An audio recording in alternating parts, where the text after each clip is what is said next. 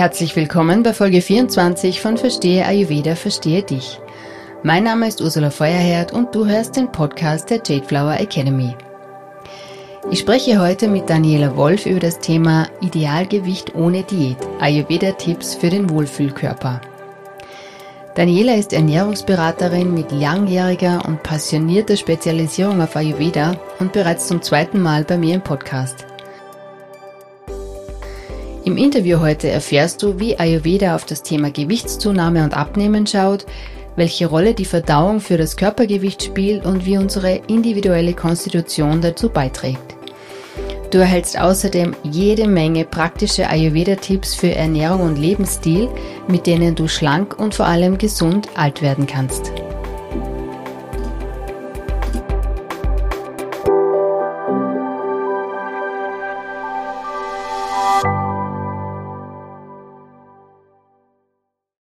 Herzlich willkommen, Daniela Wolf. Du bist zum zweiten Mal bei mir im Podcast und ich freue mich sehr, dich heute wieder zu begrüßen.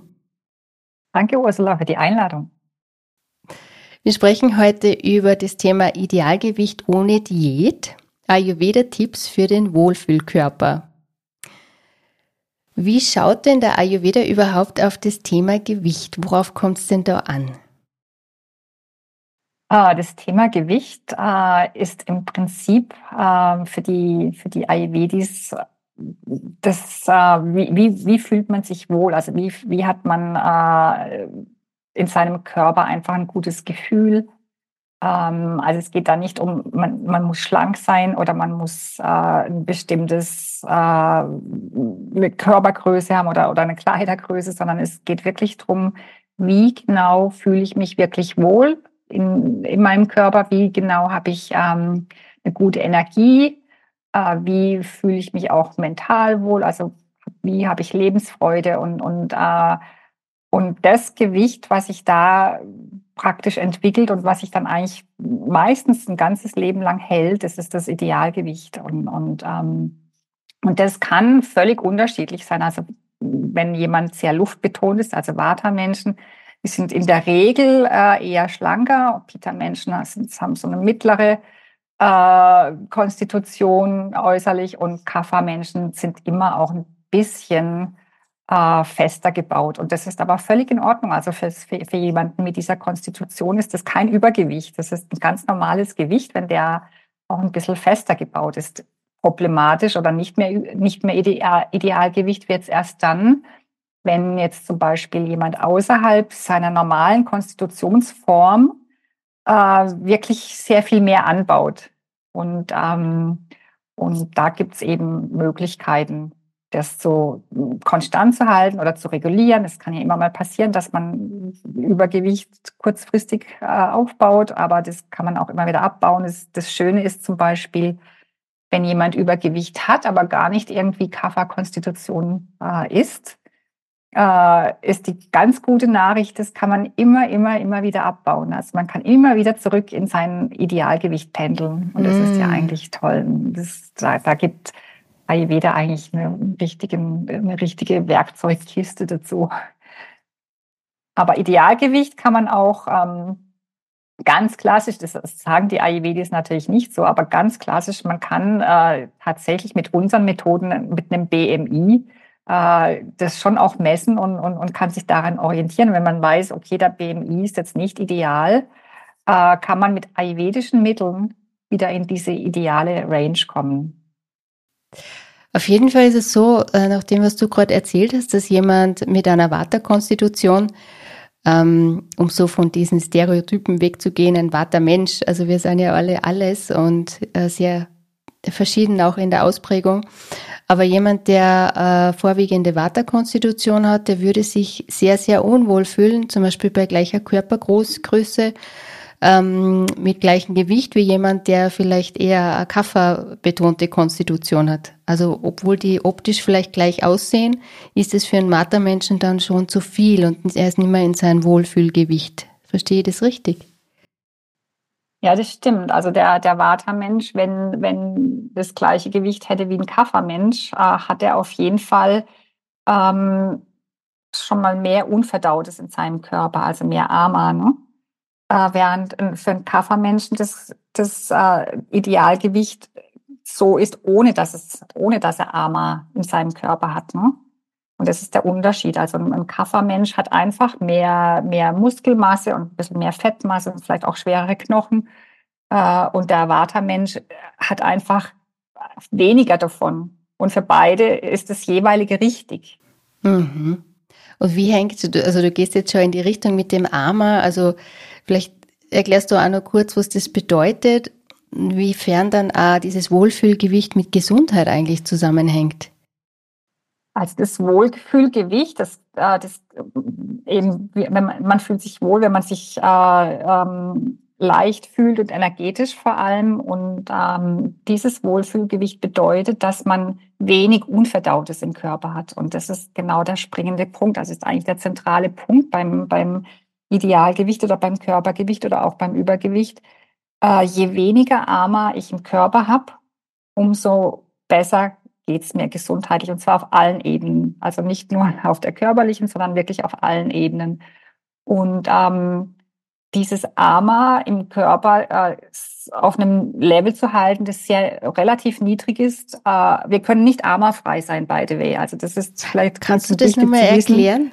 Ein AMA, AMA, also AMA ist das unverdaute, äh, was im Körper hängen bleibt, was nicht so richtig, nicht so leicht rausgeht. Es ist auch AMA ist auch, äh, wird auch mit Toxin oder Schlacken übersetzt. AMA sind auch so Rückstände von Medikamenten, also wenn man äh, permanent äh, Medikamente nehmen muss aus irgendwelchen Gesundheitsgründen, dann kann sich da auch was festsetzen. AMA ist immer irgendwas, was im Körper, ähm, ich sag mal, sich festsetzt, ohne dass es da eigentlich hingehört. Und, und äh, AMA haben wir immer. Wir, wir haben jeden Tag äh, ein bestimmtes Level an AMA und der Körper kann damit umgehen. Der hat seine Reinigungsorgane, der hat die Leber. Und im Prinzip ist ein bisschen AMA völlig normal. Das muss man sich überhaupt nicht sorgen. Also das gibt keinen, muss man sich keinen Stress machen, weil der Körper ist intelligent genug, dieses AMA oder dieses Unverdaute äh, wieder abzu, abzutransportieren auf einer täglichen Basis. Ne? Aber wenn er das nicht mehr kann, dann bleibt es da stecken und bleibt hängen und dann setzt sich das in den Geweben ab, in den, in den Körperkanälen, in den Zellen und äh, ja, und wird irgendwann wird's schwer. Und das ist auch der Grund, warum man dann zunimmt. Und das ist der Grund, warum man zunimmt, wenn man dieses ganze unverdaute Material, diesen Gatsch, sag ich mal, ähm, die, die Engländer sagen gooey, gooey Stuff. Äh, also wenn das einfach sich festsetzt und nicht mehr weggeht. Und ähm, das ist eigentlich unser Job, dass wir immer wieder dieses, diese, dieses Unverdaute und, und äh, dieses Material, was sich da gerne festsetzt, dass wir das so flüssig halten oder so, so in einem Zustand halten, dass es immer wieder weggehen kann. Und zwar auf einer täglichen Basis. Ne? Das klingt eigentlich ganz einfach. Das mhm. heißt aber, es ist ein Weg dorthin, bis man überhaupt zunimmt. Ja. Wie erkennt man denn diese ersten Symptome und woran erkennt man, dass man vielleicht zu viel Armer im System hat? Also zu viel Armer merkt man natürlich, wenn, wenn eine Gewichtszunahme da ist, die man sich jetzt nicht unbedingt erklären kann durch rein, durch reines Überessen, sondern wenn man einfach merkt, ich esse eigentlich ganz normal, aber ich nehme zu, ich nehme zu, ich nehme zu, komisch. Ähm, oder man merkt es ganz klar an, ähm, an einem Energieverlust, also man fühlt sich müde, also man fühlt sich auch morgens müde, wenn man, wenn man aufwacht und denkt, boah, ich habe eigentlich gut geschlafen, aber ich bin total K.O. Äh, oder wenn man sich so durch den Tag durchschleppt, äh, oder ganz eindeutiges Zeichen für, für Ama ist, wenn man morgens mal die Zunge anschaut und sieht, dass dann heftiger Belag drauf ist, also weißlich, gelblich. Ähm, das ist auch so ein Zeichen von Ama. Also alles, was man, wo man merkt, man fühlt sich gar nicht frisch. Also man fühlt sich wirklich äh, schwer, träge, auch ein bisschen ähm, schlapp, äh, auch mental. Mental ist man eher ein bisschen lethargisch, auch ein bisschen niedergeschlagen. Das sind alles Zeichen von, von Ama. Es gibt andere Gründe, sich niedergeschlagen zu fühlen, aber so die kleinen, so die kleinen, äh, sage ich mal, die Moodswings, das ist sehr oft einfach nur zu viel Armer. Und ähm, ja. Das heißt, das wären jetzt Faktoren, an denen ich auch ohne Spiegel und Waage erkennen kann, wo stehe ich denn eigentlich mit meinem Gewicht? Ja, absolut. Also und sehr viel, sehr viel Krankheiten werden ja durch Ama äh, im Körper erzeugt. Das heißt, wenn das ist so eine ganz typische zentrale Aussage in der ayurvedischen Lehre, wenn ich zu viel Ama im Körper habe, äh, dann ist es auch immer ein, ein, ein, Grund für Krankheiten oder eine Ursache von Krankheiten. Ne? Weil das Ama, das muss man sich so vorstellen, das ist ja irgendwie so eine Substanz, die dann im Körper klebt oder die kann mit der Zeit auch, je nachdem, äh, was man gegessen hat, es liegt dann im Darm und fermentiert und macht Blähungen und macht Verstopfung. Das sind im Prinzip äh, die, also die Grundursachen. Und wenn das dann eben fermentiert und liegen bleibt und verstopft, äh, dann entsteht irgendwann eine Krankheit. Ne? Erst ganz langsam, man merkt es gar nicht so, so auf den äh, ersten Blick, aber mit der Zeit je länger das da liegt und, und nicht abtransportiert wird, desto eher schleicht sich das ein. Das kann sein, kannst du das so vorstellen, dass über zehn Jahre baut sich das so Stück für Stück auf, wie ein Fass, das sich so langsam füllt. Und dann kommt der letzte Tropfen, Armer drauf, und wir werden plötzlich krank und wissen nicht warum. Also das ist wie der letzte Tropfen bringt das Fass zum Überlaufen und, und, und dann entsteht was, was wir dann nicht mehr, wo wir dann wirklich tatsächlich äh, mit, mit Maßnahmen arbeiten müssen. Also dann wirklich krank werden, vielleicht ähm, äh, eine Heilung brauchen oder eine, eine Darmkur oder irgendwas, was, was das alles wieder aus dem Körper befördert. Aber es geht dann nicht mehr einfach nur mit gesund essen. Das ist dann, da ist dann gesund essen schon schon äh, zwar ein wichtiger Teil, aber es braucht ein bisschen mehr. Die Kräutermedizin, vielleicht, vielleicht mal äh, wieder Massagen oder, oder so eine richtige Ausleitung. Das ist dann, wenn es wirklich, wenn es fast am Überlaufen ist, dann geht es nur noch mit solchen Methoden. Es baut sich langsam auf und man merkt es gar nicht so leicht. Und das ist das Gemeine. Ne? Das ist so dieses, dieses, äh, man denkt, ja, das ist alles ganz normal und, und es ganz in Babyschritten bewegt man sich auf dieses volle Fass hin. Ne? Ja, und alles, was sich langsam verändert, das integrieren wir ja so, dass man es dann vielleicht gar nicht bemerkt. Ja, genau. Das ist, mm. das ist eigentlich so der, und ja, man, man kann da auch nichts dafür. Das ist nicht, dass man jetzt da irgendwie zu unbewusst ist, sondern das ist so normal, dass das in kleinen Schritten sich einschleicht. Mhm. Was sind denn so unsere also so wie wir in unserer Gesellschaft leben, essen, welche Dinge führen denn vor allem dazu, dass man armer aufbaut und zunimmt? Also das größte Problem, glaube ich, in unserer heutigen Ess- und Lebenskultur ist, dass wir äh, die Ernährung nicht wirklich, also nicht wirklich verstehen, wie wichtig die Ernährung ist und wie wichtig unser Verdauungsfeuer ist. Und das ist der zweite zentrale Punkt. Ich kann äh, mit einem Verdauungsfeuer, also mit einem Agni, das sehr gut funktioniert, kann ich gar kein Armer aufbauen. Weil das äh, Verdauungsfeuer ist ja dazu da, alles, alle Nahrung zu transformieren und äh, die ganzen guten Nährstoffe in, in die Gewebe äh, und in die Zellen zu transportieren. Und, und äh, wenn das gut funktioniert, wir haben ja diese sieben Körpergewebe, also angefangen von Plasma über Blut, über äh, äh, Muskelgewebe, Knochengewebe, Nervengewebe und so weiter bis zum Fortpflanzungsgewebe. Und wenn das gut funktioniert, weil ich ein gutes Agni habe, dann kommt am Ende was raus, das nennt sich Ojas. Das sind diese ist diese Essenz äh, einer optimalen Verdauung. Und ähm, mit dieser Essenz ist es im Prinzip unsere Vitalität, unsere Immunkraft, das ist damit alles garantiert. Also auch die Ausstrahlung, die Aura. Man sieht einen Menschen, der viel Ojas hat, äh, erkennt man daran, dass der einfach immer so rote Bäckchen hat, einen, einen, guten Teint und, und einfach gut ausschaut und auch irgendwie äh, gut drauf ist.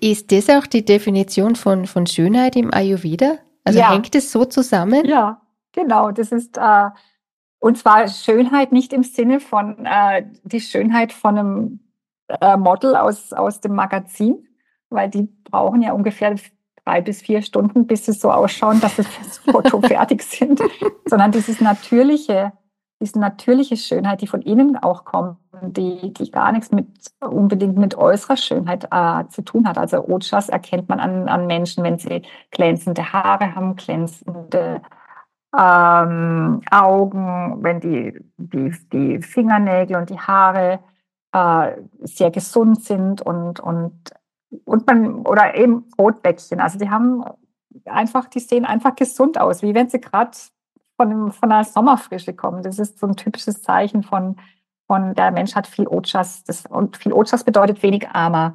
Und ähm, wenig armer äh, erreiche ich mit, mit, mit einem starken Akne. Jetzt komme ich zurück auf deine ursprüngliche Frage, was macht das äh, Leben heutzutage oder unsere Lebensweise, warum wird es verhindert, dass wir ein starkes Akne haben oder wenig armer? Und das ist einfach äh, das Thema, dass wir die Ernährung äh, nicht mehr so gut verstehen, beziehungsweise dass wir sehr, sehr viel Ernährungsgewohnheiten haben, wo Nahrung mal so schnell im Nebenbei äh, genommen wird. Also wir, wir essen sehr viel äh, Convenient Food, äh, wir, wir essen sehr viel Nahrungsmittel, die, die in sich Stoffe haben, die Armer aufbauen. Und das sind zum Beispiel Konservierungsstoffe, Aromastoffe, Farbstoffe, alles, was so in, in die Nahrung mit rein buxiert wird, was vor 50 Jahren da nicht drin war. Ne? Also alles, was, was chemisch war. produziert wurde und, und nicht natürlich genau, ist, ja.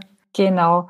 Und das sind ähm, so typische Sachen, die, die dann eben dieses Armer aufbauen. Also, dass wir nicht genau wissen, wie wichtig eigentlich eine, eine natürliche Ernährung ist. Das andere ist, dass wir viel zu viel Stress haben, dass unser Agni, also unsere Verdauungsenergie, unsere Verdauungskraft einfach geschwächt ist, weil wir so, so viel andere Energie, so viel Energie brauchen für alles andere im, am Tag, um das durchzustehen, also die Arbeit und die Familie und, und die Kinder und, und was auch immer. Ne? Also das ist so, so ein typisches, typisches äh, Akne, so ein typischer Akne-Störer. Also das schwächt äh, unsere Verdauung, wenn wir Stress haben, ja? Schwächt die Verdauung. Alles, was die Verdauung schwächt, äh, baut im Prinzip Armer auf. Dann die ganzen auch Pestizide und, und Herbizide, alles, was, was Toxine in der, in der Umwelt äh, äh, auf uns niederprasselt, ist natürlich was, was Armer aufbaut. Ähm, dann kommt ein Faktor, der ist äh, sehr spannend, und zwar ist es dieses emotionale, der emotionale Stress auch oder generell Emotionen. Also wenn wir traurig sind oder wütend sind oder einfach äh, ja auch, auch äh, in, in Angst sind zum Beispiel, dann auch das macht das Agni schwach. Äh, weil dann einfach die Energie nicht mehr wirklich zentral im Bauch arbeiten kann, sondern weil die, die Energien überall sind. Also gerade wenn man mit jemandem streitet zum Beispiel, ist die über, Energie überall, nur nicht im Magen. Das ist oft so, dass äh, man ja sagt, wenn man, wenn man mit jemandem gestritten hat, oh, das schlägt mir jetzt auf den Magen. Oder jetzt hat es mir den Appetit verschlagen tragen. Das sind ja so, so Sprichworte, die wir alle kennen. Und es hat, das bedeutet eigentlich, wenn man sowas sagt, heißt es, mein Akne ist gerade futsch, also ist gerade weg. Und ähm, ein ganz großes Thema ist sicherlich äh, auch jetzt in der heutigen Zeit, dass die Angst uns sehr viel von, dem, von unserer Verdauungskraft raubt. Und, und äh, wenn wir angstfreier werden durch Yoga, Meditation oder was auch immer, viel in, der, in die Natur gehen, weniger Nachrichten hören, als solche Dinge, äh, sind sofort instant Akne-Aufbauer und somit äh, und, die, und, das, und das, das Verdauungsfeuer verbrennt dann halt einfach das Armer. Erlebst du das so, dass, dass viel Angst gerade herrscht durch Medien? Ja, es ist sehr viel Angst. Es, es, ist sehr viel Angst in der Gesellschaft auf allen Ebenen. Ähm, auch mit der Ernährung, auch mit der Gesundheit. Man hat Angst um die Gesundheit und will alles richtig machen und, und, und äh, folgt dann aber vielleicht irgendwelchen Empfehlungen, die, die gar nicht unbedingt äh, so gesund sind. Also das ist so auch die ganzen Trenddiäten nehme ich da ein bisschen mit rein. Äh, also zum Beispiel nur noch Rohkost zu essen oder diese Steinzeitdiät, Paleo, Keto, all diese Spezialdiäten, die ja komplette Lebensmittelgruppen eliminieren, führen irgendwann auch zu Mangelernährung und, und äh, möglicherweise wird das Akne kurzfristig aufgebaut, aber es wird auf der anderen Seite fehlen dann Dinge. Ne? Und, und, der Körper will das dann kompensieren. Also das, wenn ich jetzt zum Beispiel überhaupt keine Getreide mehr esse oder keine Hülsenfrüchte, die Nährstoffe, die, die mir da fehlen, die will der Körper irgendwie kompensieren. Und dann ist da viel mehr andere Dinge, die er und überisst sich vielleicht, weil er nach diesen Nährstoffen sucht. Dabei wäre ein Mix aus, äh, also ein gesunder Mix aus Getreide, Hülsenfrüchten, Gemüse, ähm, Nüsse, Samen eigentlich ideal. Ne?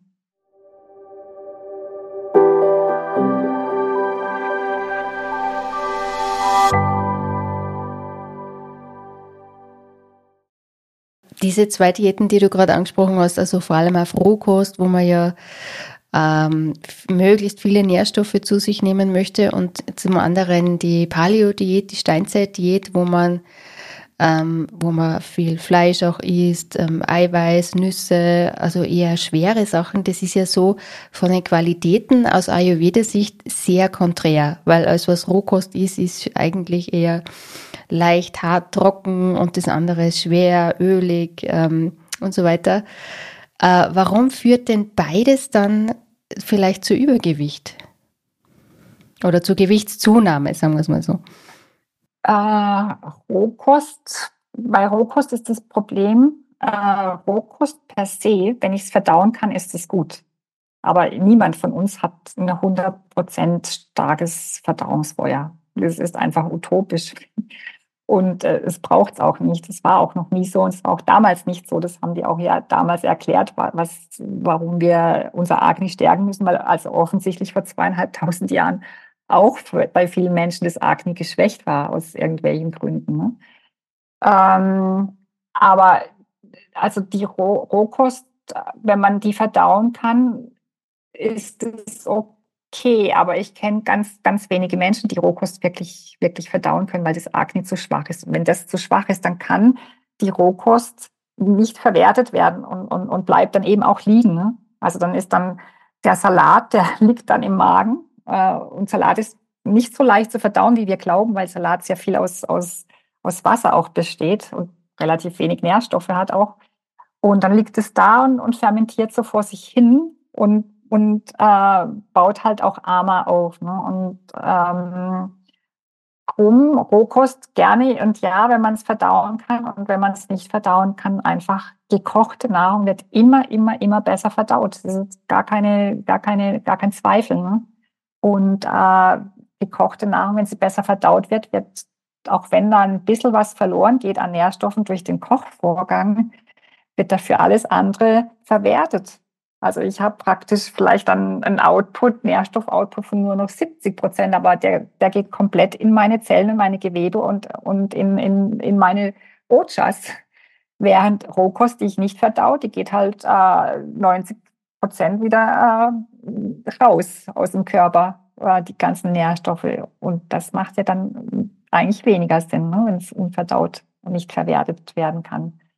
Und bei Paleo oder bei, bei sehr fleischlastigen Diäten ist das Problem, dass ich dann zwar vielleicht auch kurzfristig Erfolge habe beim Abnehmen, aber irgendwann, weil das ja auch sehr entzündungsfördernde Lebensmittel sind, irgendwann habe ich zwar abgenommen und habe ein gutes Gewicht, aber äh, es machen sich Entzündungsherde breit.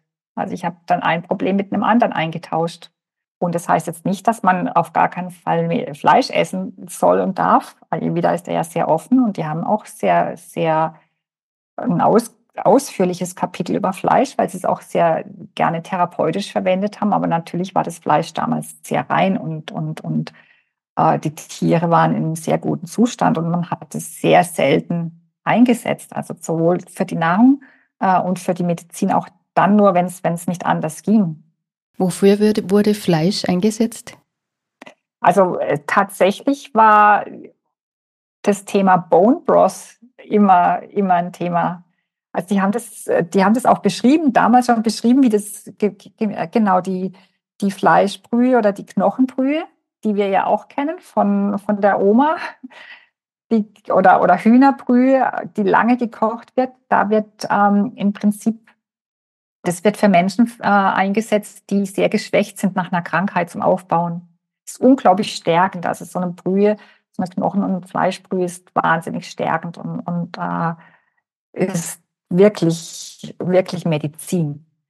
Und äh, dann hat man aber auch Teile vom Tier verwendet, äh, um irgendwelche Pasten zu machen, also Pasten, die, die äh, äußerlich aufgetragen wurden. Also die haben da tatsächlich, äh, die waren da sehr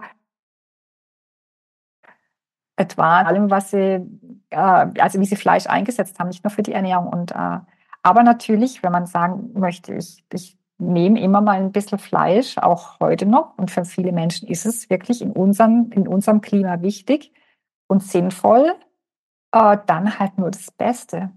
Das glücklichste Tier und, und äh, in, in, ges, in gesunder und artgerechter Tierhaltung. Und äh, alles andere hilft nichts. Also wenn ich ein, ein Tier habe aus der Massentierhaltung oder ein Produkt habe aus Milch aus Massentierhaltung, äh, bringt es gar nichts mehr. Ne? Das, das heilt mich nicht mehr. Und wenn wir von, von Milch sprechen, das ist zum Beispiel so ein ganz, ganz typisches äh, Lebensmittel, was direkt armer in den Körper befördert, ist Haarmilch. Also das ist eine Milch, die ist ultra hoch erhitzt. Das ist eigentlich nur noch eine weiße, schleimige Flüssigkeit. Und es ist wie direkt Ama trinken. Braucht kein Mensch. Wer hat eine Rohmilch äh, von einem Biobauern? Äh, das ist dann wiederum wie Medizin. Also da ist alles, was in, der, in dieser Milch ist. Äh, das Tier lebt hauptsächlich draußen, kriegt hauptsächlich äh, frisches Gras und äh, hat auch, kriegt viel Vitamin D über die Sonne. Dieses Vitamin D geht dann in die Milch und von der Milch dann zu uns. Also das ist wirklich Medizin und Nektar, aber es, es ist Rohmilch oder eine Milch, die nur pasteurisiert ist, aber nicht homogenisiert. Das ist dann praktisch Medizin. Während eine Haarmilch äh, das ist Ama, wie Ama trinken. Das will ich auf gar keinen Fall. Also ich, wir schauen, dass wir so wenig, so wenig wie möglich Ama im Körper haben, dann macht es keinen Sinn, eine Haarmilch zu nehmen, zum Beispiel. Ist es vergleichbar mit dem, was du vorhin gesagt hast, mit den E-Stoffen und alles, was, was nicht mehr natürlich ist, dass unser Körper das äh, gar nicht erkennt, da fehlt so die Lebensessenz drinnen. Und ist es deswegen auch Ama fördernd? Oder wie, wie siehst Definitiv. du das? Definitiv. Also die, diese ganzen E-Nummern oder diese ganzen synthetischen Stoffe, die wir, die wir in den Körper geben, die kann unser, das können die unsere Mikroben im Darm, also unser Mikrobiom nicht erkennen als Lebensmittel. Und was die nicht erkennen können, das bearbeiten die nicht. Da sagen die, nee, gehe ich jetzt in Streik, ist was Fremdes. Oder was äh, noch passieren kann, und das ist dann fast ein bisschen dramatischer noch, die sagen dann, nee, das, ist, das sind fremde Stoffe, die äh, müssen raus, da müssen wir jetzt eine Entzündung produzieren, dass wir die eliminieren. Also Entzündungen sind, äh, das ist eigentlich ein Heilungsprozess. Es ist keine Krankheit, es ist ein Heilungsprozess, wenn im Körper irgendwas ist, was da nicht, nicht drin sein soll. Ne? Und dann macht der Körper ganz automatisch Entzündungen und durch diese Hitze wird dann wird es dann also ganz klassisch auch beim Fieber wird es werden einfach diese ganzen Mikroben oder die Bakterien, Viren, was auch immer werden dann ausgeschieden. Und danach ist der Körper wieder im Normalzustand äh, und und man lebt glücklich weiter. Ne? Aber wenn wenn diese ähm, diese diese Stoffe in den Körper kommen, die der Körper nicht kennt, äh, dann macht er ständig Entzündungen eventuell oder er lässt es liegen und sagt, nee, mache ich nicht weg, weiß ich nicht wohin. Und, und dann baut sich eben das Arme auf. Ne? Und, drum, und bei, bei Haarmilch scheint es so zu sein, dass äh, sobald der Homogenisierungsprozess einsetzt und dann eben auch der ultra hoch erhitzte Prozess, sind die Nährstoffe sowieso weg und der Körper weiß nicht mehr, was das ist. Also obwohl es eine ursprüngliche Substanz ist, das sind keine E-Nummern, das sind keine Dinge zusätzlich äh, drin wie, wie Aroma oder synthetische Stoffe. Und trotzdem kann der Körper, weiß der Körper nicht, was er damit anfangen soll und, und lässt es dann da unbearbeitet. Und das sind Dinge, dazu gehört, also wenn ich jetzt gerade mal von AMA Lebensmitteln spreche, dann ist es zum Beispiel auch billiges Pflanzenöl, also ein, ein klassisches Pflanzenöl aus dem Supermarkt.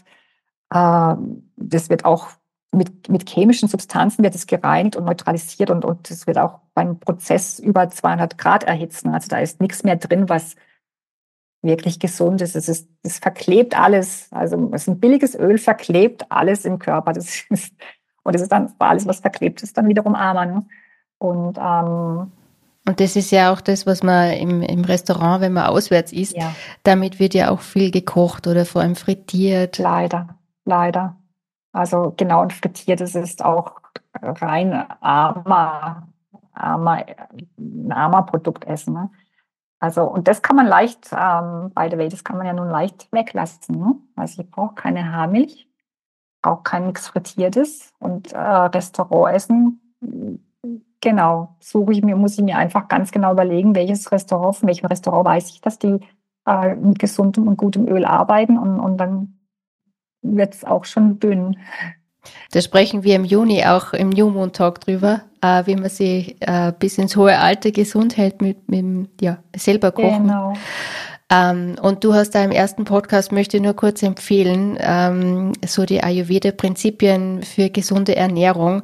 Da kann man auch nochmal gut reinhören. Da erklärst du sehr gut, wie schaut eine ausgewogene Ernährung aus und was sind so die, die Dinge, auf die man achten sollte, damit, ja, damit man eben möglichst wenig Armer aufbaut. Ja, genau. Das heißt, unser, äh, das, was wir in unserer Gesellschaft oft sehen, dass man im Alter dann automatisch zunimmt, das ist dann auch eine gesellschaftliche Erscheinung und nichts, was natürlich passieren müsste.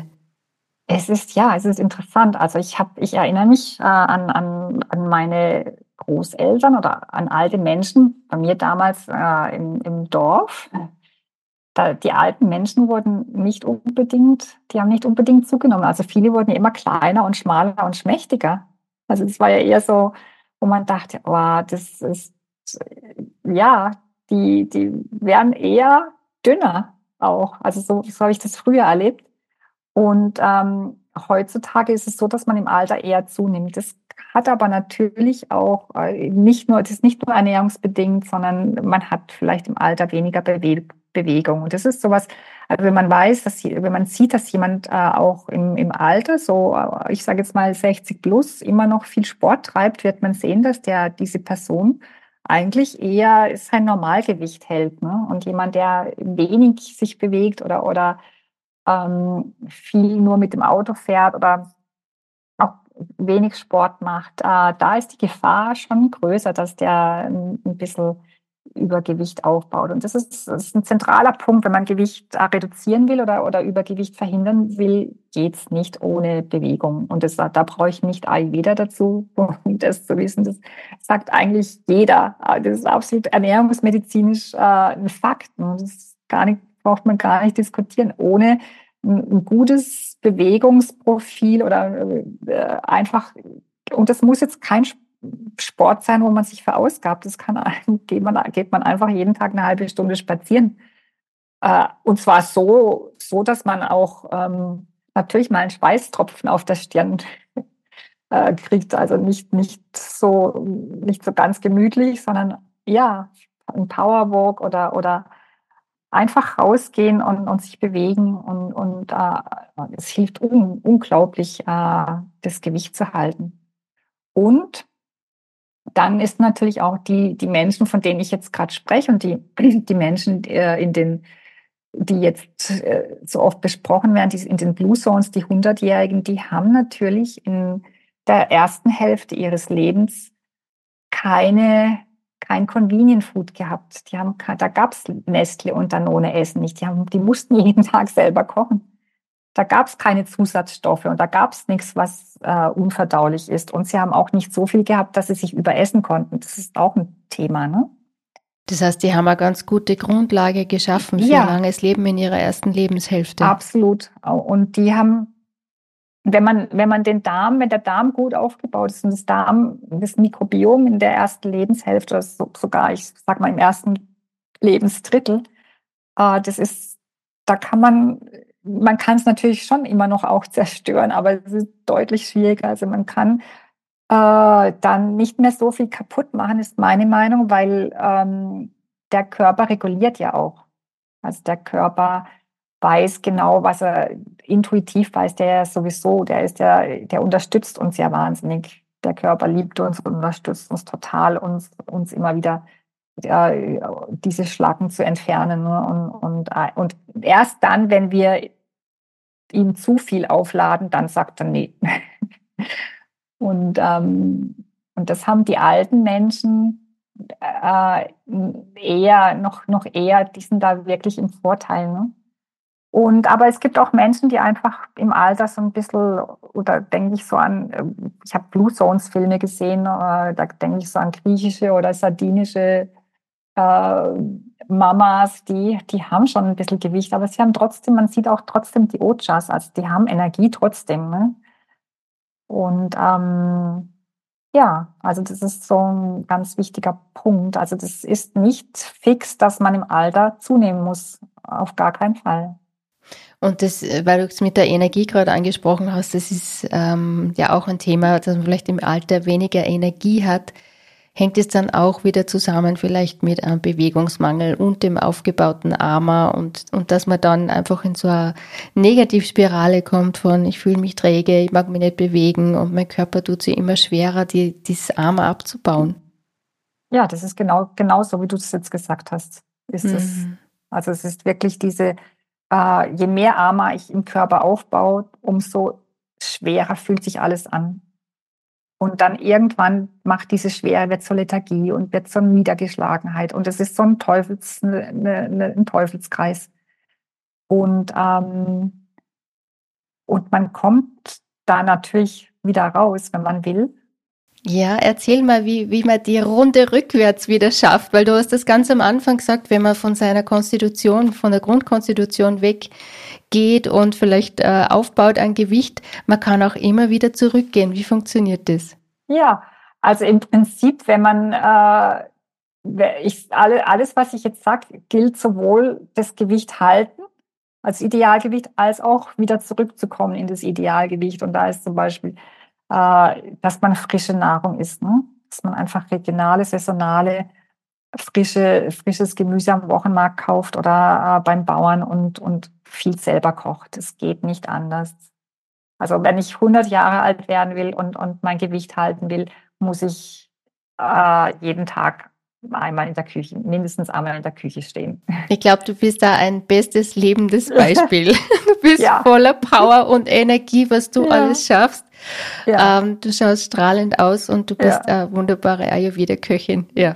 Ja, genau. Und ich habe mein Gewicht die letzten 40 Jahre kaum verändert. Also, und es ist wirklich, und ich äh, genieße es, genieße alles und, und ich habe nicht immer, ich esse auch manchmal ein bisschen mehr als nötig und, und äh, aber trotzdem ist es, es geht gar nicht. Ich, ich kann auch jemanden, der sich gut ernährt, äh, den den kann man nicht äh, ins Übergewicht füttern. Es geht gar nicht. Also frisch, frische Nahrung ist ganz wichtig. Frische ähm, äh, regionale Wa Wa Nahrung, die selbst gekocht, äh, das ist die Nummer eins definitiv. Ähm, also auch Nahrungsmittel ohne ohne viel Konservierungsstoff oder, oder ohne viel Pestizide, also die ganz die klassische konventionelle Billig äh, Supermarkt-Discount-Ware. Äh, da ist schon ein bisschen Armer drin und es ist wenig, sind auch weniger Nährstoffe drin.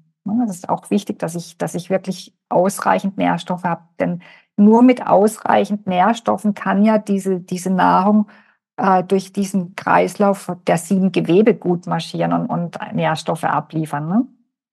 Also das heißt, ähm, eine, eine, eine Karotte, die ich frisch aus der Erde ziehe und direkt esse, die hat halt hinten, die macht, die macht einfach sofort Ojas, während eine Karotte, die, die irgendwie von einem anderen Kontinent kommt oder, oder vier Wochen in einem, in einem LKW fährt und dann noch zwei Wochen im Supermarktregal liegt, ähm, da ist es einfach schwieriger, Nährstoffe und hin, am Schluss Ojas zu kreieren. Ne? Also deswegen frische Nahrung dann definitiv, je pflanzenbasiert dass man sich ernährt, umso besser.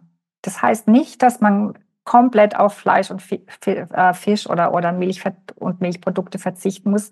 Man kann aber man muss nicht, aber man sollte, ich würde sagen, 90 Prozent seiner Ernährung oder mehr äh, pflanzenbasiert, immer gut, immer eine gute Idee.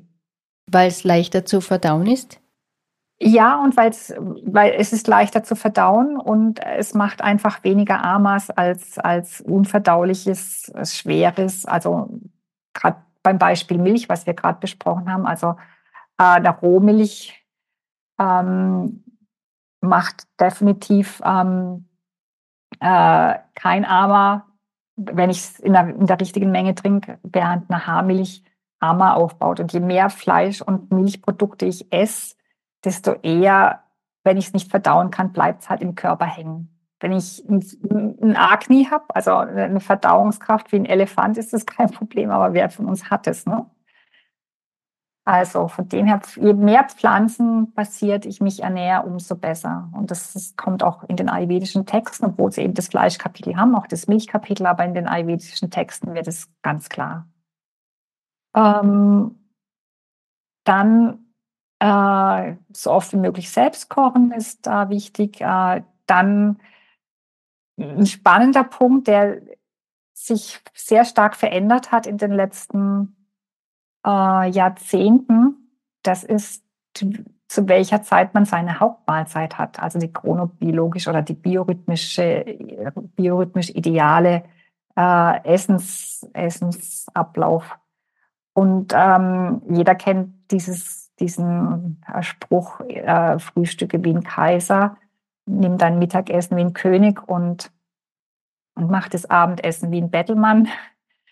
Und wir im Ayurveda haben eher so das Frühstück eher wie ein Bettelmann oder wie, wie, ein, wie ein König, aber Mittagessen wie ein Kaiser. Also Mittagessen, Hauptmahlzeit. Die größte Mahlzeit am Tag sollte Mittag sein. Und abends sind wir auch beim Bettelmann. Ja, also wir haben entweder Bettler, Kaiser, Bettel, Bettler oder wir haben König, Kaiser, Bettler. Also dieses, diese, dieser Ablauf, also mittags die Hauptmahlzeit zu nehmen, so war das übrigens früher immer. Das war bis, soweit ich mich als auch in meinem Berufsleben, äh, das ja nicht immer in der Küche stattgefunden hat, sondern erst die letzten 20 Jahre, war das immer so, dass man mittags eine Mittagspause gemacht hat. Also ich war in großen Unternehmen und da hat man einfach eine Mittagspause gemacht und, und hat was gegessen. Ne? Oder man hat in großen Unternehmen, das ist ein Vorteil, auch ähm, Kantinen, wo man einfach hingehen konnte und ein warmes Mittagessen gekriegt hat. Über, über die Qualität kann ich da jetzt äh, ja, nichts sagen. Das ist ein anderes Thema. Ja. Das ist ein ganz anderes Thema, aber man hatte einfach Pausen, konnte mittags seine Hauptmahlzeit nehmen. Das war völlig normal. Und dieser chronobiologische Rhythmus, der wurde auch über Mediziner und über Forscher gut erforscht und, und hat auch äh, den Medizinnobelpreis 2017 gekriegt dafür. Äh, und das ist ein Naturgesetz, das kann man nicht ändern. Also Menschen, die mittags die Hauptmahlzeit nehmen, sind definitiv äh, nicht groß in Gefahr, Übergewicht aufzubauen und sie sind energetischer und sie sind gesünder. Hm, so einfach ja, eigentlich. Eigentlich einfach. Natürlich nicht, wenn sie mittags äh, zum Burger King gehen oder zu irgendeinem anderen ähm, äh, also wenn Sie irgendwas Minderwertiges nehmen, ist klar. Ne? Also ein Convenient Food zum Mittag oder irgendeine Pizza im Ofen oder irgendein äh, äh der, äh, am, im Büro die, irgendwas in die Mikrowelle schieben, das zählt nicht. Das ist äh, nicht gemeint. ähm, und es aber über das Thema, wann, wann die wichtigste Mahlzeit und warum, kann ich noch mal eine Stunde reden. Das, das sprengt den Rahmen. Ähm, dann generell weniger essen ist auch so ein Thema. Wir essen mehr, als wir brauchen, weil wir so viel Angebot haben.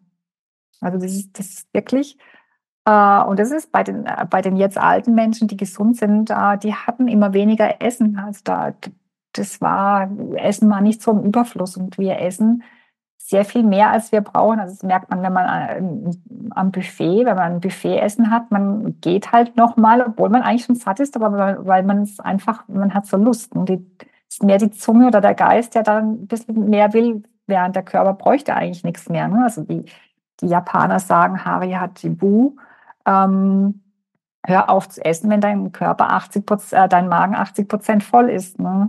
gefüllt ist. Das ist so, die hören immer auf oder wir sagen, ähm, man sollte aufhören, bevor man voll satt ist.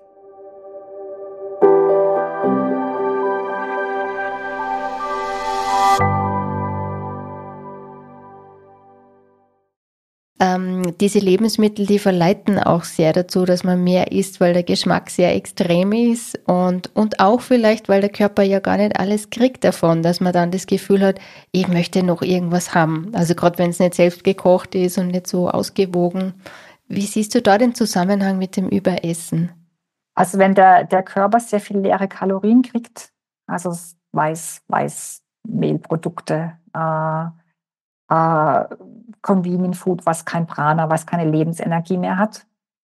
Also wenn da sehr viel leeres Zeugs reinkommt und, und äh, in den Magen und der, der, der Magen sagt dann, ja, ich habe jetzt was zu essen, aber nach zwei Stunden sagt der Körper, Moment, das war, ich hab, war jetzt zwar voll, aber wo sind die Nährstoffe? Und dann kann sich da nochmal so ein, so, ein, so ein Craving einstellen. Also der Heißhunger heißt es ja, also so, dass man einfach denkt, boah, und man wundert sich, man hat was gegessen und hat trotzdem dieses, diesen, kriegt dann so eine Heißhungerattacke, weil der Körper tatsächlich signalisiert, mir fehlt was. Ne? Und äh, das passiert nicht. Auch wenn ich eine kleine Mahlzeit habe, die aber alles drin hat, was ich brauche, also die sechs Geschmacksrichtungen und, und äh, äh, auch wirklich ein guter Mix aus Getreide, Hülsenfrüchten, äh, Gemüse oder Getreidegemüse ist äh, oft eh schon sehr, sehr nährend äh, dann kommt dieser Heißhunger nicht. Und, ähm, und ich finde es faszinierend, wie, wie, wie sehr man eigentlich die, diese guten Nährstoffe raus extrahiert hat aus dem Essen oder man durchs Frittieren wird's, äh, wird's, äh, äh geht's verloren. Und dann wundert man sich, wenn man ähm, keine Energie hat. Also kleine Mengen, aber energiedichtes äh, oder kleine Menge gut selbstgekochtes, frisches, äh, frische Lebensmittel, da hat man diese Heißhungerattacken nicht. Und es gibt auch eine, eine Regel, die ist auch sehr, sehr wichtig und spannend. Man sollte drei Mahlzeiten nehmen, ohne irgendeine Zwischenmahlzeit.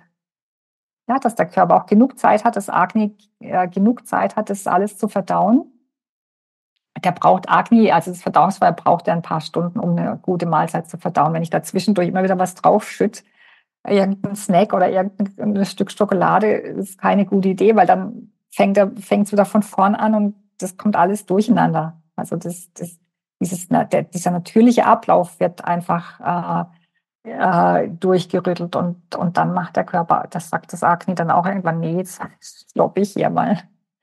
Also keine Zwischenmahlzeiten ist ein ganz wichtiges Thema. Also äh, weniger essen, keine Zwischenmahlzeiten. Und dann kommt ein anderer Punkt. Darf ich da noch äh, was nachfragen bei den Zwischenmahlzeiten? Ja. Mhm. Wenn es ist, äh, wenn man sie das hört und sagt, aber das schaffe ich gar nicht, was bedeutet das? Was heißt das über meinem Körper oder was sagt mir das?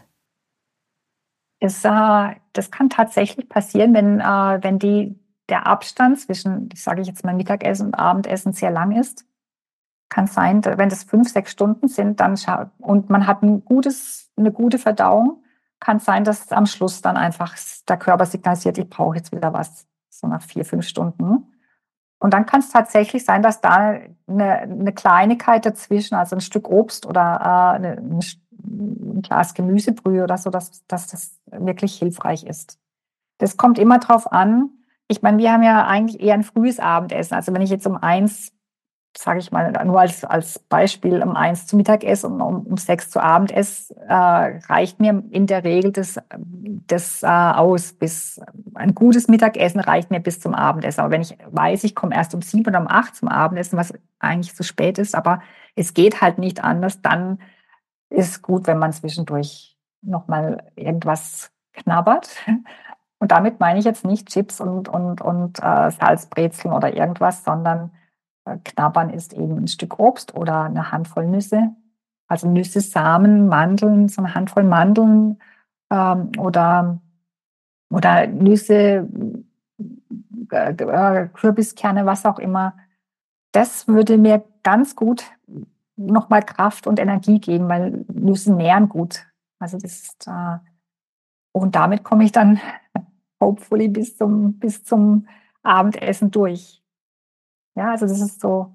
Ähm, und wenn jemand äh, also für Menschen, die eher Kaffermenschen sind und, und die oder Kaffer betont sind, eh so viel Erde und Wasser in sich haben, die sind eigentlich selten in Gefahr, dass sie dann Zwischenhunger kriegen. Die, für die ist das Essen auch, wenn sie ausgewogen sich ernähren, gar nicht so wichtig. Also um die mache ich mir keine Sorgen. Und die Vata-Menschen, da ist es manchmal so, dass da sehr viel Fluktuation, die sind ja sehr beweglich, sind, sind auch manchmal nervös, ähm, sind äh, unruhig und, und die brauchen eher was, gar nicht, ist gar nicht der Körper, das braucht, sondern die, die versuchen dann irgendwie ihre Unruhe Ruhe zu stabilisieren durch Zwischenmahlzeiten. Ja, und durch den erdenden Effekt von genau, Nahrung. Genau, durch Erden. Und dann nehmen die auch ganz gern Kohlenhydrate und Süßigkeiten, was natürlich dann äh, und da auch da wäre es, wenn, wenn, wenn jemand, äh, wenn so ein Vata Typ dann doch zwischen, zwischendurch Hunger kriegt, da auch da wäre ein bisschen Obst und, und, und, und Nüsse, Samen. Äh, wenn man das in der Schublade hat, dafür alles eliminiert, eliminiert was schokoladig, äh, übersüß, äh, Powerriegel und, und äh, Chips und solche Sachen.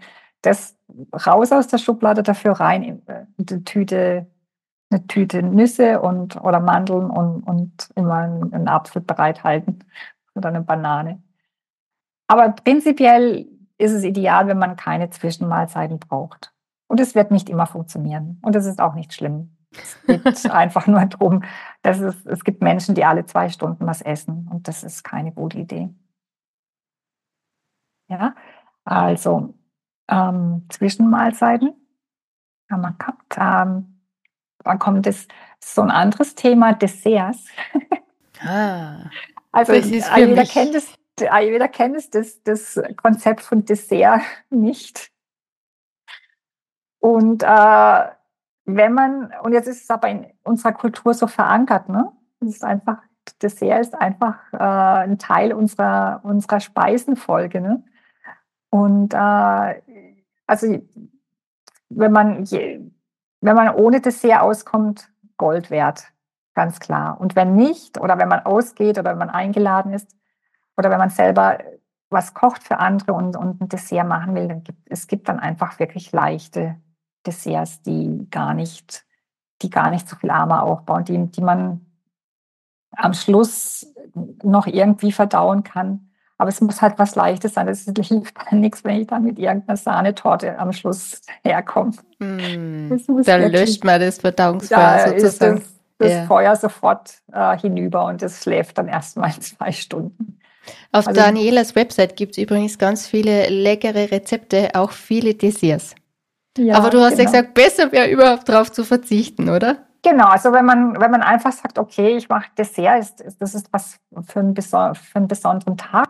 Also wenn ich für Retreats äh, koche, dann mache ich für in der, beim Mittagessen schon ein kleines Dessert dazu, äh, abends, äh, abends nie. Und das Dessert mittags das äh, serviere ich in, in so kleinen Teegläsern, also wirklich Mini-Menge, einfach so, dass man noch so zwei, drei Löffel hat, um, um das gewohnte, traditionelle äh, zu fühlen, aber äh, sich auf gar keinen Fall überessen kann.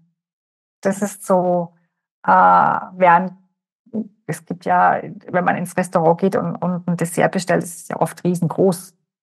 Das ist oft äh, nochmal ein Teller oder ein Kuchen oder was auch immer und, und kostet auch so viel wie die Hauptspeise.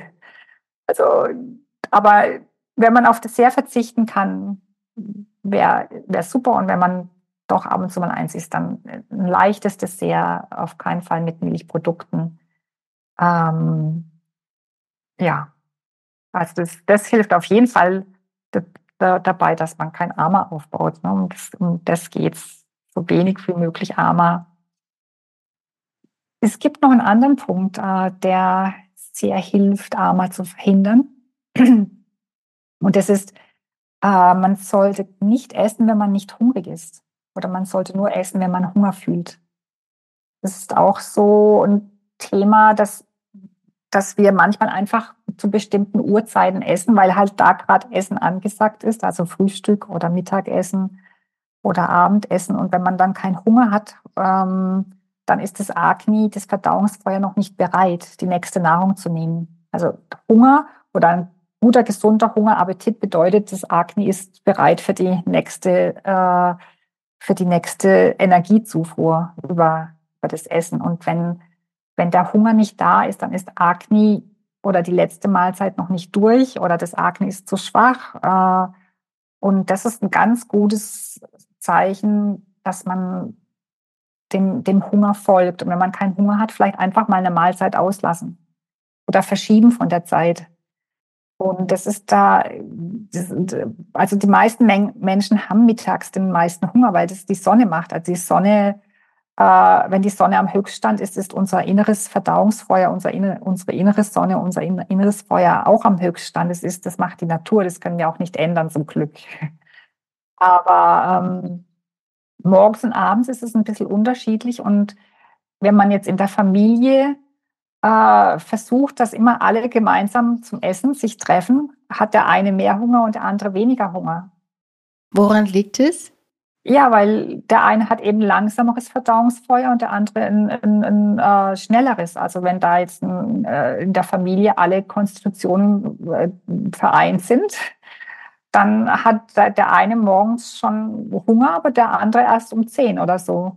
Also dann mhm. bräuchte der eigentlich erst um zehn ein Frühstück. Oder auch wie der Tag so verlaufen ist und genau. es ist ja genau. nicht, man isst ja nicht immer das Gleiche oder dass genau. dann für genau. den einen das andere schwerer zu verdauen ist, deswegen dann hat er später Hunger, ja, ist es so? Richtig, genau. Und, das, und da sind wir sehr individuell und, und wenn man versucht, das alles auf, auf äh, einen Zeitpunkt so zu äh, konzentrieren, funktioniert das gar nicht unbedingt. Also viele Eltern kennen das, glaube ich, sehr gut, äh, dass ja. die Kinder morgens keinen Hunger haben. Und dann denkt man, das Kind kann ja gar nicht lernen und denken, wenn es jetzt äh, nichts isst. Und das stimmt gar nicht. Also das ist viel, viel wichtiger, dass das Kind natürlich irgendwann in, in einer Pause dann äh, was kriegt, um sich gut konzentrieren zu können. Also die beste Zeit zum sich für Konzentrat konzentrieren lernen ist ja zwischen 10 und, und 12. Ne? Da sollte dann tatsächlich was im Magen sein, um die Energie zu liefern, aber zwischen 8 und 10 äh, kann es gut sein, dass man da noch gar nicht Hunger hat und trotzdem denken und, und, und lernen kann. Also im Gegenteil, eher könnte es passieren, dass wenn man da zu viel Frühstück, also Frühstück wie ein Kaiser, was wir ja nicht so gern machen, also dass, dass das so schwer ist, dass dann mit Denken auch nichts passieren kann und Lernen. Ja, also dass man einfach den Hunger, den ganz natürlichen Hunger als Signal versteht und, und verwendet. Das hat die, die Natur hat es so eingerichtet, dass, dass dieses Signal, äh, wenn ich hungrig bin, dann kann ich essen und wenn ich durstig bin, dann trinke ich. Ne? Das sind natürliche Signale, die die Natur eingebaut hat und denen dürfen wir wirklich folgen. Also da müssen wir gar nicht überlegen, nee, nee, wir müssen unbedingt großes Frühstück machen, sonst geht nichts am Vormittag. Das stimmt gar nicht. Mhm. Ich möchte jetzt nochmal zusammenfassen. Du ja. hast jetzt äh, die Punkte, auf die man achten kann, um wenig Armer aufzubauen, beziehungsweise ums Gewicht zu halten oder auch wieder abzunehmen.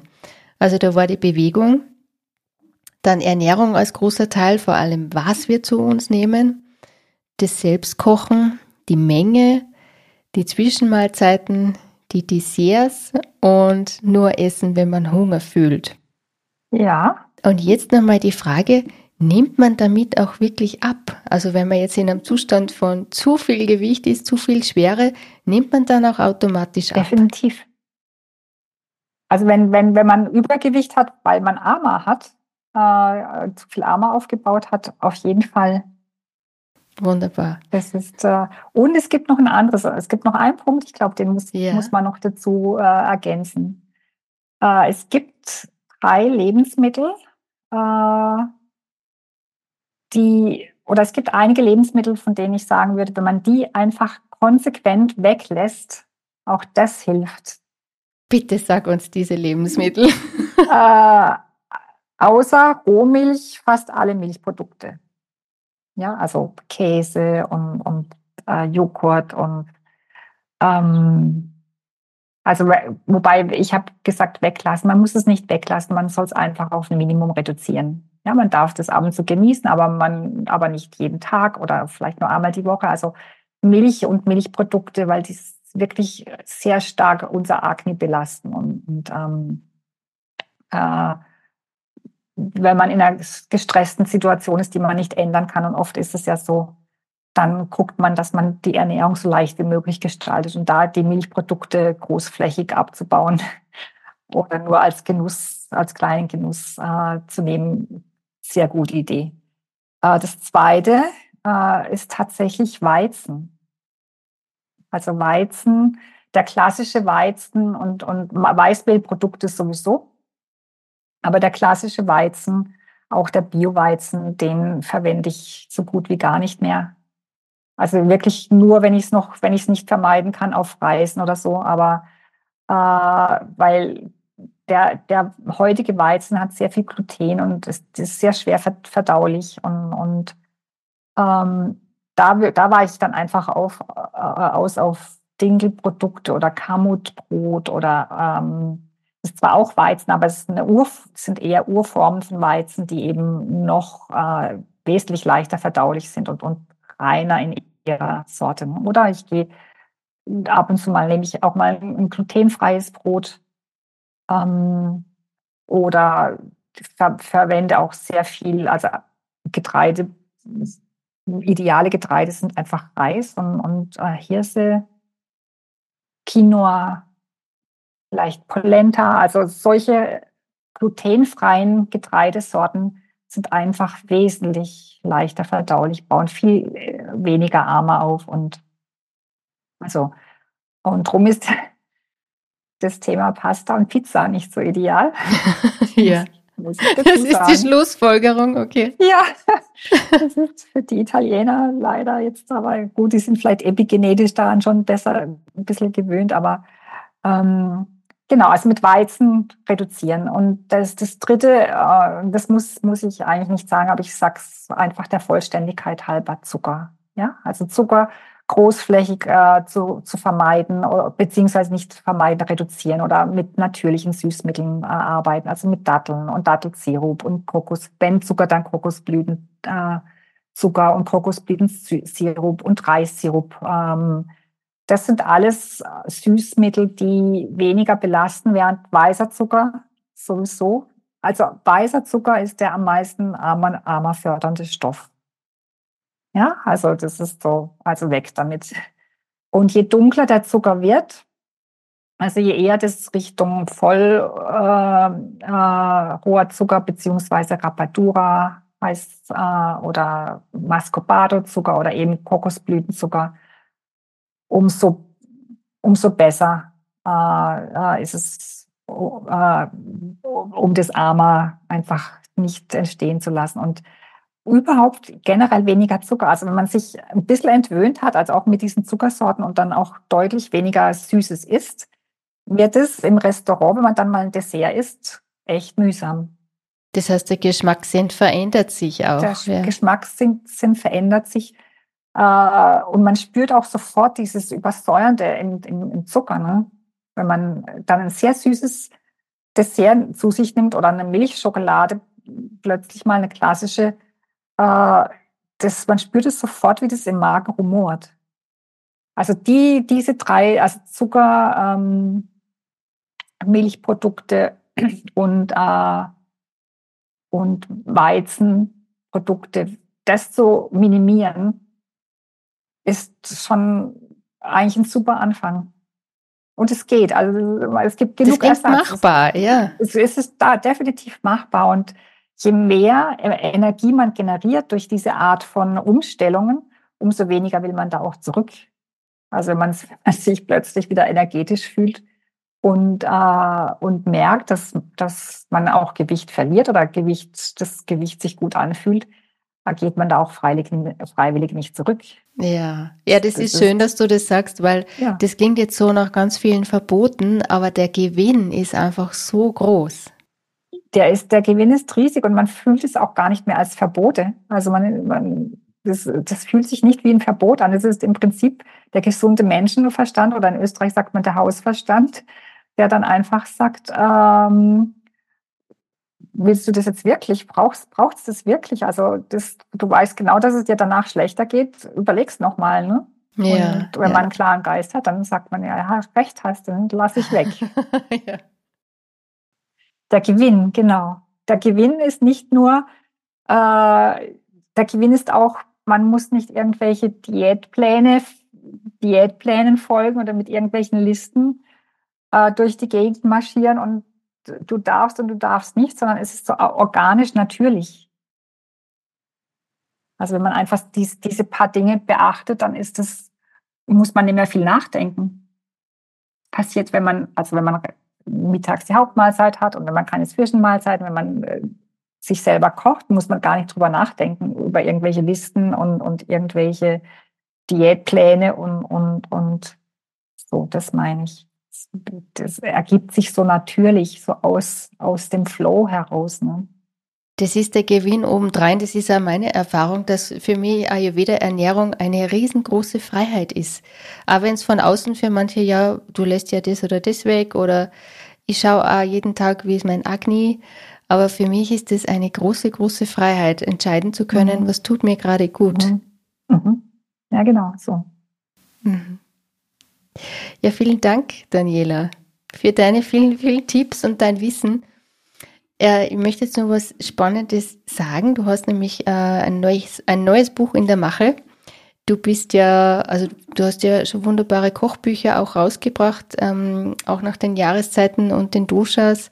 Die kann ich sehr, sehr empfehlen und ein Rezepte-Grundkochbuch äh, mit ganz viel Ayurveda-Wissen drinnen. Und jetzt gibt es ein neues Buch, das kommt im Sommer raus. Magst du uns da noch kurz erzählen davon, bitte? Ja, das ist das. Im Prinzip habe ich äh, das äh, anders angefangen wie alle anderen wahrscheinlich. Ich habe erst die Rezepte gemacht und jetzt kommt die Theorie äh, am Schluss. Normal macht man ja. erst die Theorie und dann die Rezepte.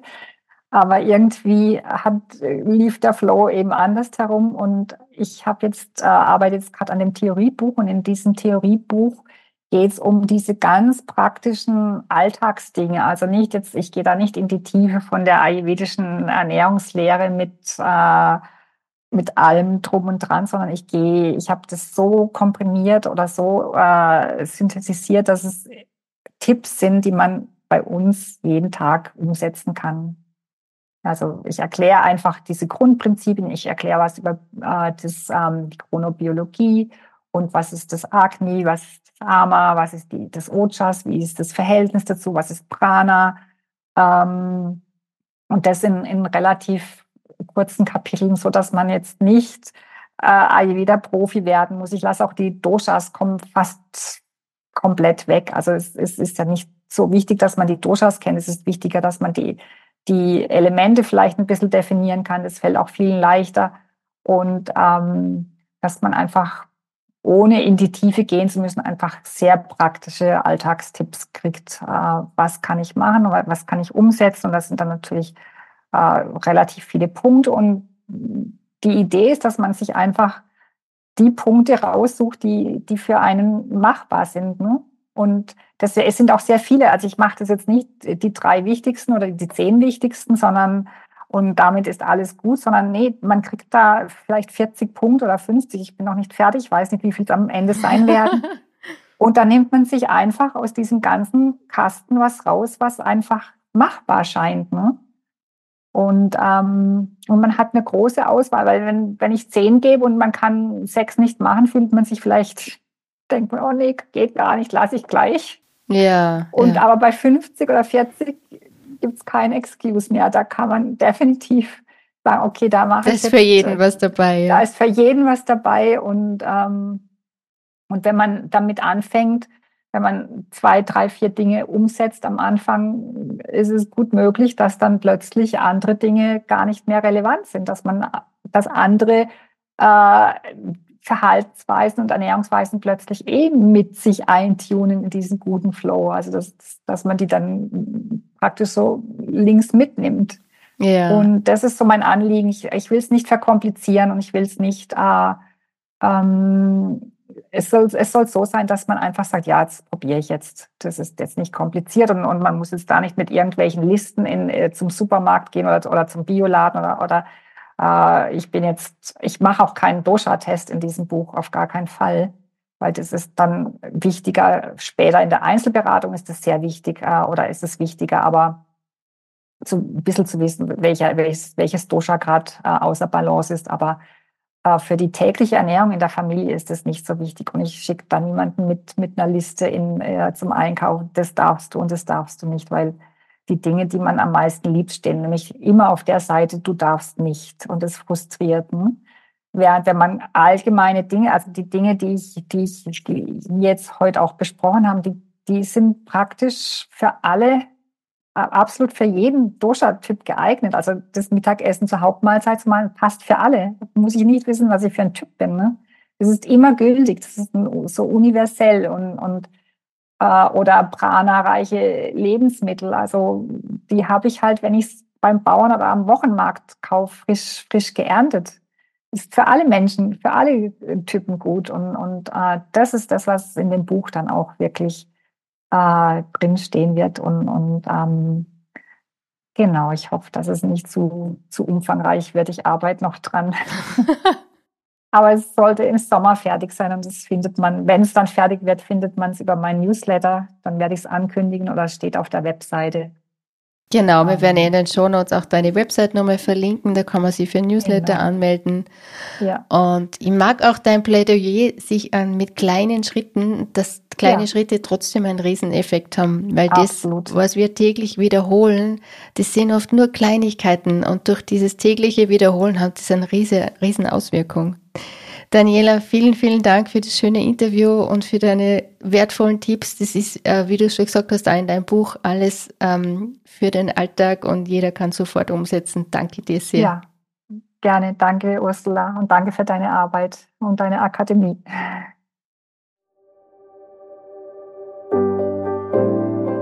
Am 2. Mai 2024 startet unsere Ayurveda Sommerakademie. Ein zwölf Wochen Online-Intensivkurs für Ayurveda-Einsteiger und Fortgeschrittene. Wenn du in alten Mustern feststeckst, die deiner Gesundheit und Vitalität schaden, wie zum Beispiel dein Essverhalten oder dein Umgang mit Stress, dann kann dieser Kurs lebensverändernd für dich sein. Wenn du lernen möchtest, wie du im hektischen Alltag Balance und Energie hältst, dann ist die Sommerakademie vielleicht genau für dich.